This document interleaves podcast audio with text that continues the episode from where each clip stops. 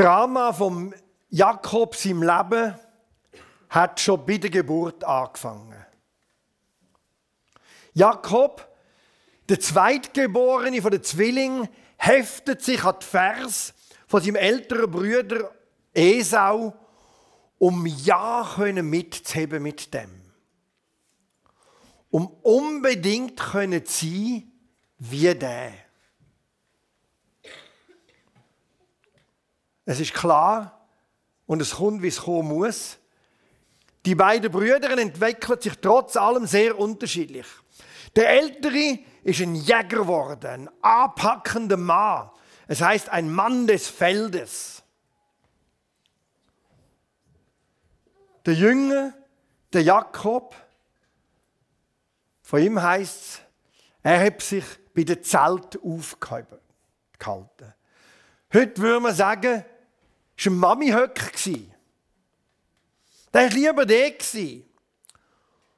Und es ist zu Spannungen zwischen den beiden Brüdern gekommen.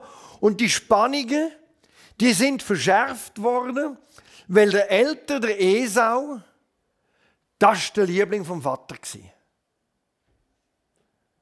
Der starke Mann und der Esau, der Liebling vom Vater, Gunst der Eltern war ungleich verteilt. Der Jakob, er ist der Liebling von Mami. Ihre Liebe hat vor allem am Jüngeren, am Jakob gegolten. Und so ungleich verteilt die ältere Gunst verschärft enorme Spannungen zwischen den Geschwistern.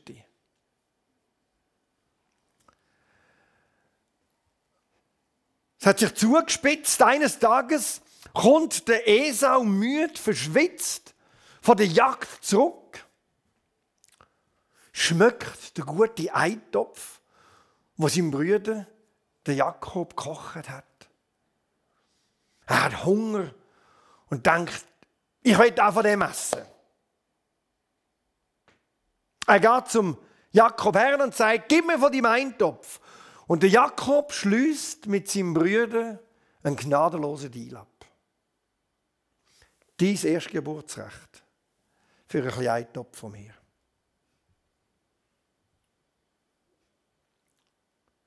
Und der Esau steigt auf den Deal ein.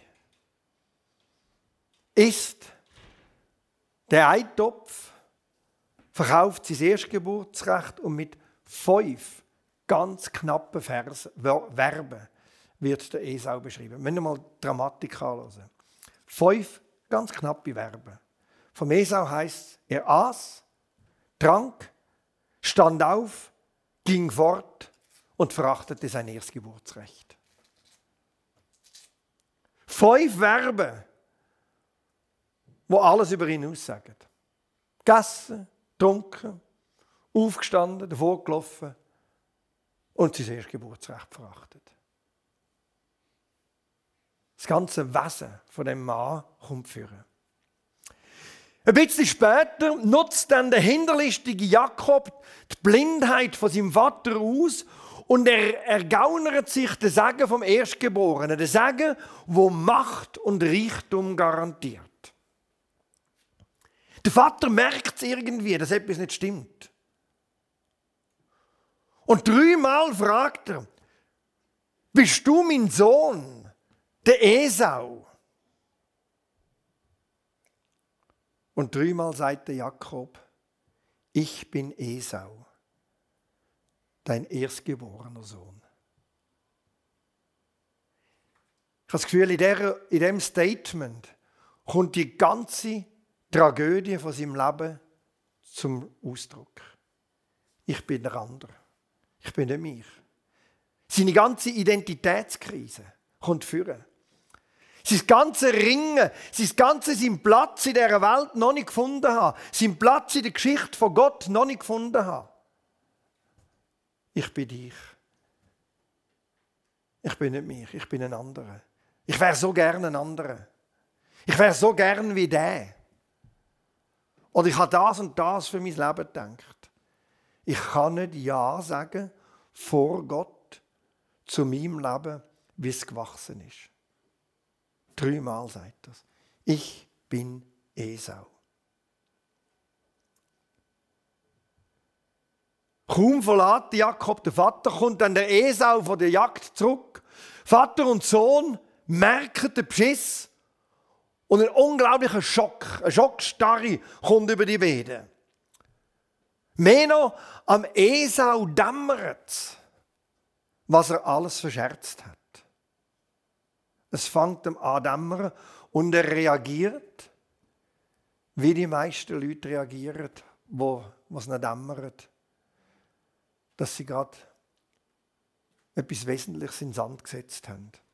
Es heißt, er dachte bei sich, mein, Bruder, mein Vater lebt nicht mehr lange. Wenn die Trauerzeit vorüber ist, werde ich meinen Bruder Jakob umbringen. Schon ungefähr der Höhepunkt, oder müssen wir sagen, der Tiefpunkt von dem Geschwisterkonflikt. Ich will sein wie du und der andere sagt, dich bringe ich um. Dich bringe ich um. Mutter merkt es und schaut, dass ihr Liebling kann flüchten zu ihrem Bruder weit weg in der Ferne. Sie bringt ihn in Sicherheit. Dort in der Fremde bringt den Jakob zu Reichtum und Erfolg, wird zwar selber auch noch beschissen, aber ist am Schluss eben doch noch mal listiger als sein Onkel und haut auch den wieder übers Ohr und auch dann wieder, er haut ab. Ist tragisch. Einer, der immer seine Identität noch jemand anders sieht, haut dauernd vom Leben davon. Rennt immer davon. Er will zurück in die Heimat. Aber er weiß, wenn ich zurückgehe, muss ich mich meinem Bruder am Esau stellen. Er bereitet dann die Begegnung mit dem Esau minutiös vor. Er schickt ihm ganz viel Geschenk voraus, zum der gnädig stimmen. Der Jakob selber bleibt auf der anderen Flussseite die Nacht allein. Und dann kommt die Geschichte. Zmitzt in der Nacht trat ihm ein Mann entgegen und rang mit ihm bis zum Morgengrauen. Als der andere sah, dass sich Jakob nicht niederringen ließ, gab er ihm einen Schlag auf das Hüftgelenk, so dass es sich ausrenkte. Dann sagte er zu Jakob, lass mich los, es wird schon Tag. Aber Jakob erwiderte, ich lass dich nicht los, bevor du mich segnest. Wie heißt du? fragte der andere.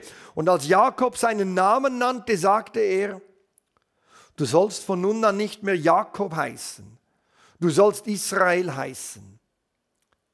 Denn du hast mit Gott und mit Menschen gekämpft und hast gesiegt.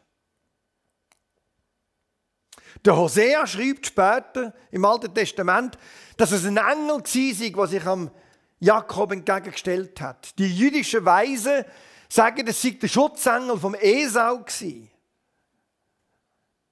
Der Jakob selber ist felsenfest überzeugt, es ist Gott, wo ihm da in Weg gestanden ist und mit ihm gekämpft hat.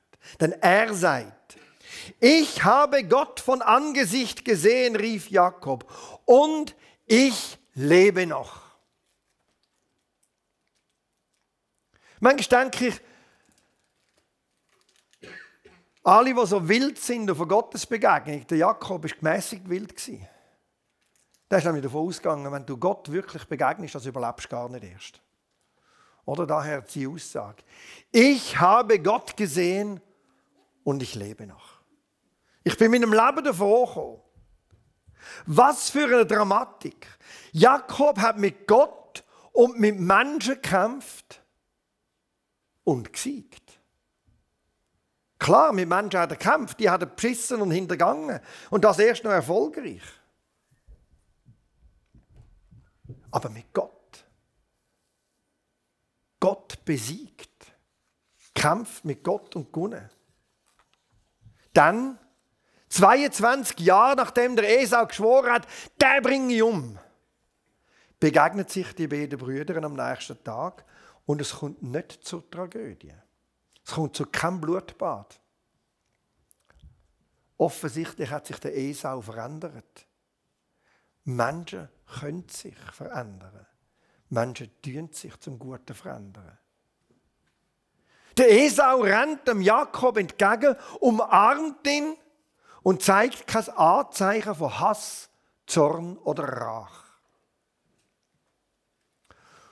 Und der Jakob, wo gerade eben erst Gott besiegt hat, wo Menschen und Gott besiegt hat, steht nicht jemand her und sagt, da bin ich, sondern wirft sich siebenmal vor seinem Brüder nieder und sagt, ich bin dein Diener. Der Sieger vom Kampf mit Gott und Menschen sagt, ich bin dein Diener. Und es passiert dann noch etwas ganz Interessantes. Im Hebräischen kommt es sehr deutlich vor. Nicht immer überall gleich bei allen Übersetzungen. Der Jakob hat ja einen Haufen Geschenke vorausgeschickt. Denkt, ja, stimme dir ein bisschen gnädig, oder? So, behalten wir an der Stange. Und dann sagt der Jakob zu seinem Brüder, bitte nimm den Segen an, den ich dir gebracht habe. Es geht um mehr als einfach ein paar Geschenke. Der Jakob merkt, ich habe den Segen ergaunert. Der ist nicht für mich Ich habe mir das erbschissen und erlogen. Und er sagt, er gibt es zurück und sagt, nimm den Segen an. Nimm ihn zurück. Ich gebe ihn dir. Warum? Der Jakob ist ja auch gesegnet worden von seinem Vater Isaac. Ein paar Kapitel vorher gerade bevor er geflohen ist. Und das ist der ureigenste Segen, wo Gott für den Jakob in seinem Leben parat hat. Das war sein Segen. Für sein Leben.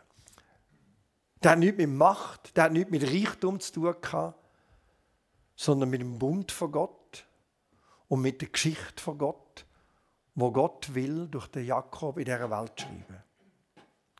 Und wenn er das gemerkt hat, wenn er das in dem Kampf gemerkt hat, hat er es Ergaunerte können zurückgeben und sagen, bitte nimm den Sagen. Er gehört sowieso dir. Er hat zu einem Ja gefunden. Was ist dann passiert in dieser Nacht, wo er gekämpft hat? Ein Leben lang hat der Jakob damit gekämpft, den Platz vom Esau einzunehmen. Hat immer sein wie der. Bei der Geburt hängt er sich an seine Ferse. Er zieht dem seine Kleider an. Er ergattert sich das Erstgeburtsrecht. Er nimmt sich den Sagen und er sagt, ich bin Esau. Er verkörpert den Mensch, der immer etwas anderes sein will.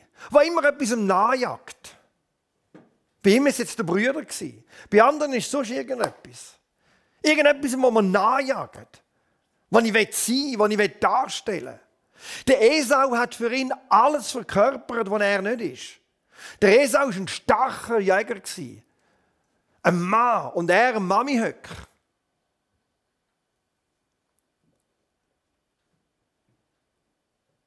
Und es hat ihn gereizt. Ich wette so sein. Vielleicht sind es bei uns nicht Brüder, sind andere Sachen, denen jagen wir nach. Das wette ich sein. Der möchte sein. Und findet unsere eigenste Identität nicht. Der ist auch der Liebling vom Vater, wo er nie war, ist der Jakob. Dafür war er der Liebling von Mami. Und in dieser Nacht, in dem Kampf mit Gott, hat der Jakob seine Identität gefunden. Er ist eingestimmt ist Ja von Gott über sein Leben. So wie es ist. Und nicht so, wie er es gern hätte.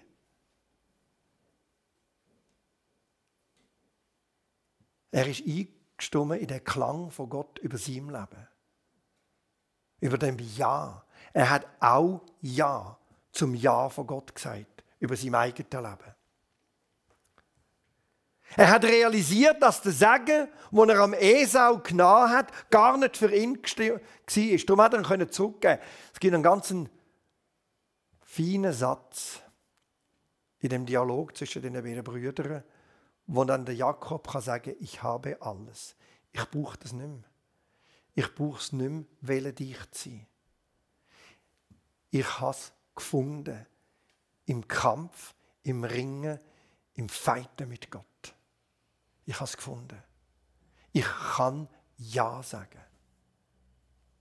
Und er hat sein Sagen gefunden und angenommen. Im Kampf mit dem Mann, im Kampf mit Gott, ringt er ihm den Sagen ab. Und der Sagen hat nichts mehr mit Macht, auch nichts mehr mit Einfluss, mit Ansehen, mit Reichtum zu tun, wie der erschlichene Sagen.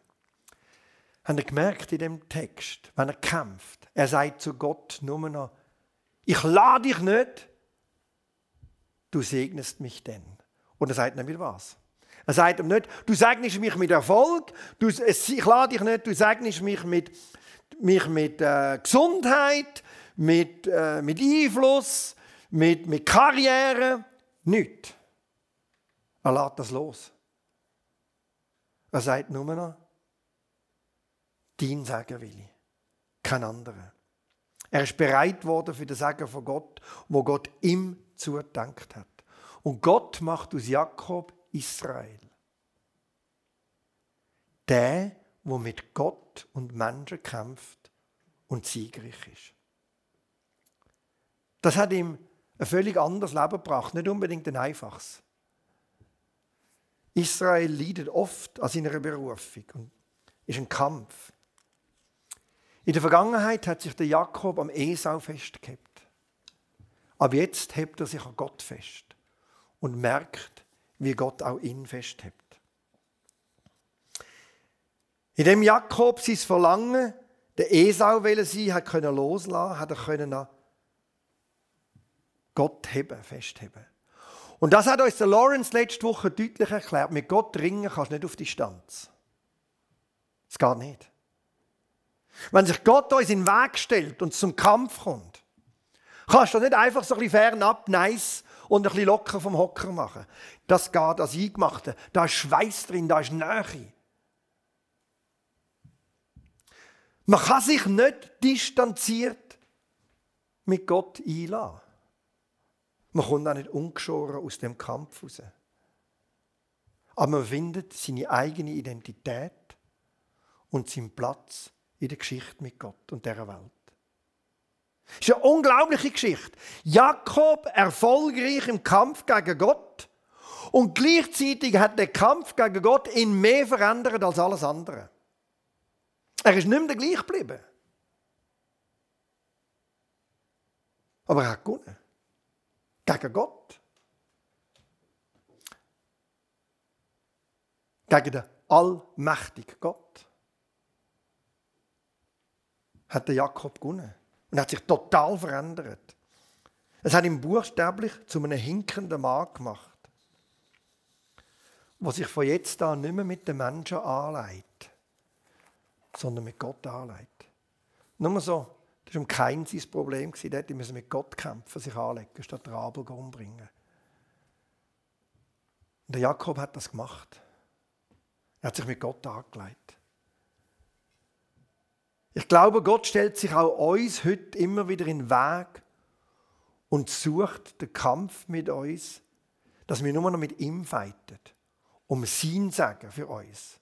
Bis wir einstimmen in das Ja, wo Gott zu dem und meinem Leben hat. So wie es ist. Manchmal so gewöhnlich und banal, wie es ist.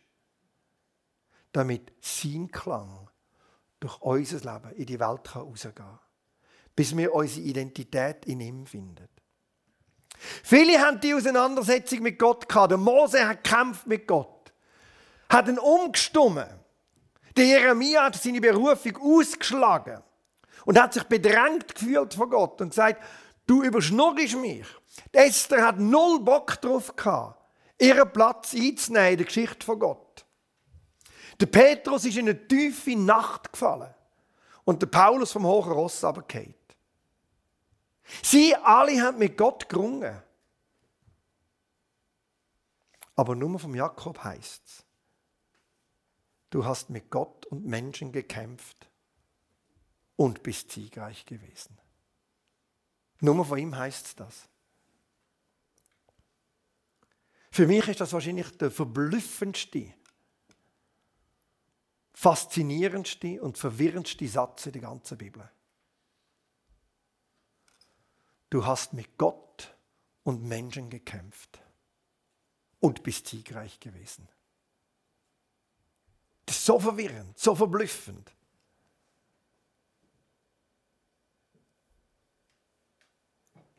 Dann wisst ihr, wer so wie der Jakob mit Gott kämpft, für den ist Gott nicht einfach noch ein Teil vom Leben. Vielleicht ein sehr großer, vielleicht sogar der wichtigste.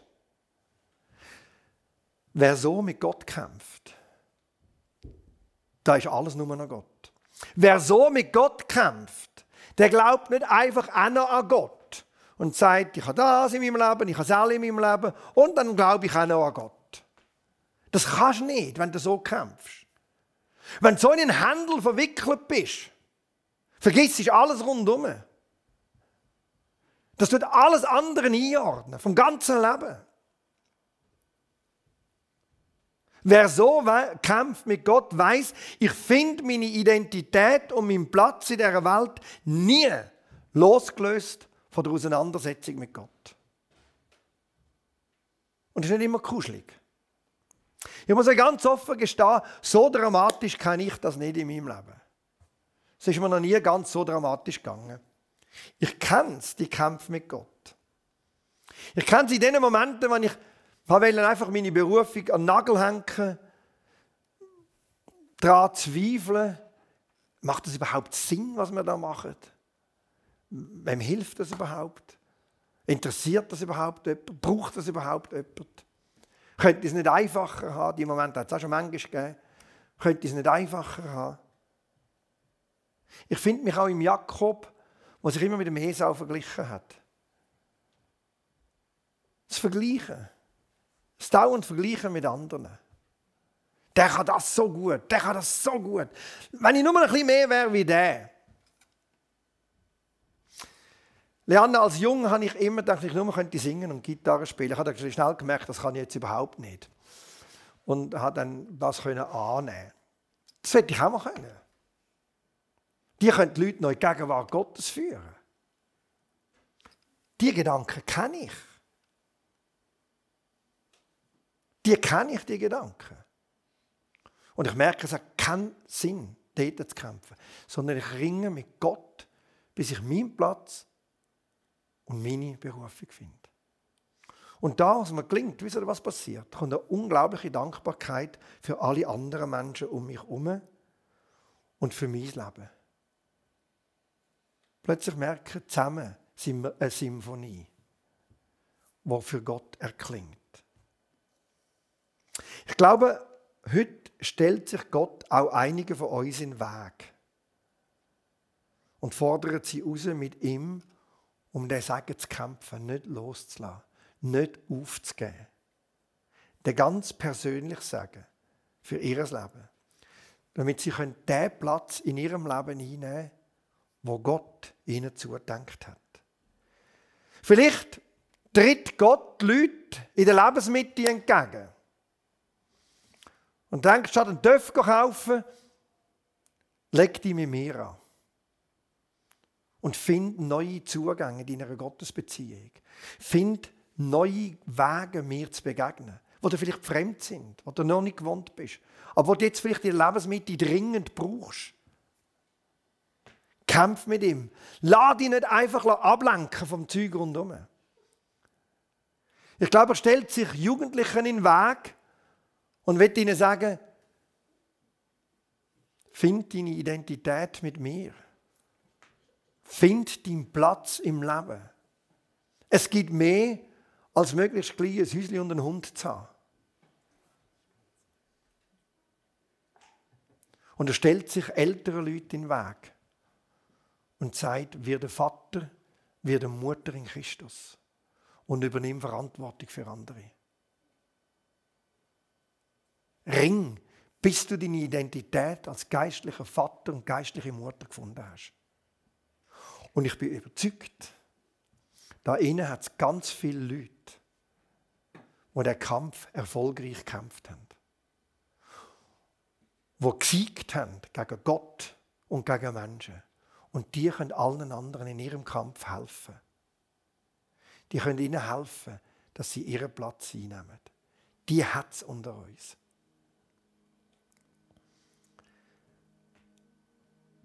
Gott stellt sich uns in den Weg. Wir nehmen uns jetzt einen Moment von der Stille und wollen schauen, wo steht Gott mir im Weg oder gibt es jemanden in meiner Umgebung, der vielleicht Hilfe braucht in seinem Kampf mit Gott. Wo kämpfe ich noch mit Menschen? Wo kämpfe ich mit Vorstellungen? Wo will ich loslassen? Um im Kampf an Gott festzuhalten. Wir sind im Moment ruhig.